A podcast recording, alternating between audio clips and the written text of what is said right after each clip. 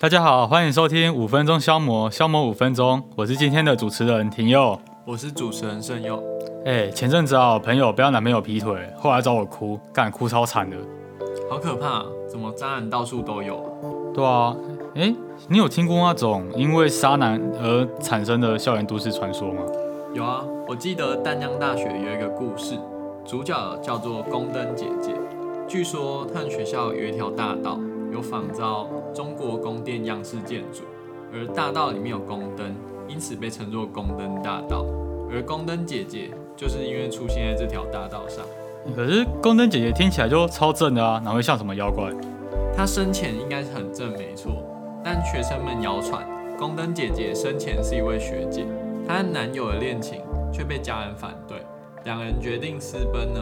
于是相约在宫灯大道第三支宫灯下见面，但当晚过了午夜十二点，男子却迟迟没有赴约，伤心欲绝的学姐就轻生于宫灯下。哎，这种感觉我懂哎，就我也超讨厌等人的，可是也没讨厌到需要去轻生啊。那宫灯姐姐一定很爱那个男生吧？说不定另有隐情呢。据说啊，宫灯姐姐会在宫灯旁边向路人招手，如果你向前搭话的话，就会招来厄运。另外也有。一个传说是说，宫灯姐姐会化身成黑羽鸟，如果有负心汉经过宫灯大道，它就会飞下来捉击对方。诶，那我是不是要叫我那个朋友交我新男朋友之后，去那附近逛逛检查一下？还好我女友不太需要担心这个。那你有听过类似的故事吗？类似的故事，哦，我有听过啊。那个东海大学有个类似的，就是东海大学面有一座桥啊，据说多年前有位学姐，因为她等不到她的情人前来。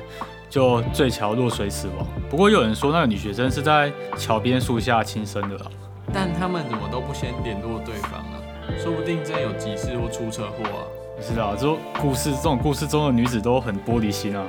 不是，总之女子死亡之后，她就化成怨灵，然后会出没在桥畔。而且啊，如果啊半夜啊男生走过这这座桥，女鬼就会拍他的肩膀，问他说现在几点了？但这时候千万不能说正确的时间哦，不然就会命丧于此。这么危险！我上次去东海大学经过小桥时，有被问路哎，不会吧？别担心啊，东海女鬼桥啊，在之前学校盖新大楼的时候就被拆掉了。不过啊，在女鬼桥的原址附近也有盖一座小石桥。不过很多菜尾巴的学生啊，就以讹传讹下，就把这个新的石桥当做是女鬼桥。好可怕哦！去各大学玩的时候，都要先搜寻看看有没有鬼故事，才能放心玩真的，我们都要先事先做好功课才行。对了，台大的醉月湖也有类似的传说。据说午夜时分，有一名白衣女魂会出现在湖中央的古亭。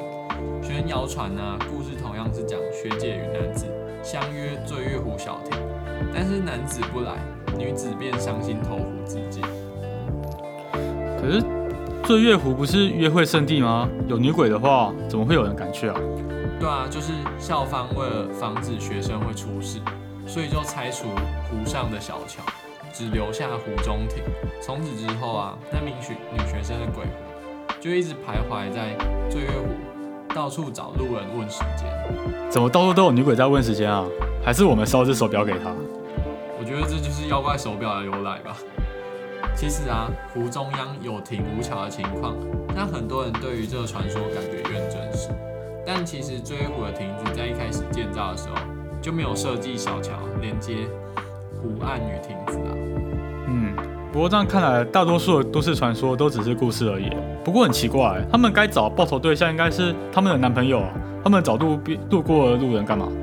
我想他们应该是怕再一次被渣男伤透了心这几个故事都是在提醒大家，渣男不能当。嗯，那我们今天的节目也差不多到了尾声。如果你喜欢我的内容，欢迎追踪我的节目。下一集我们将会讲到可爱即是正义，可爱的妖怪们。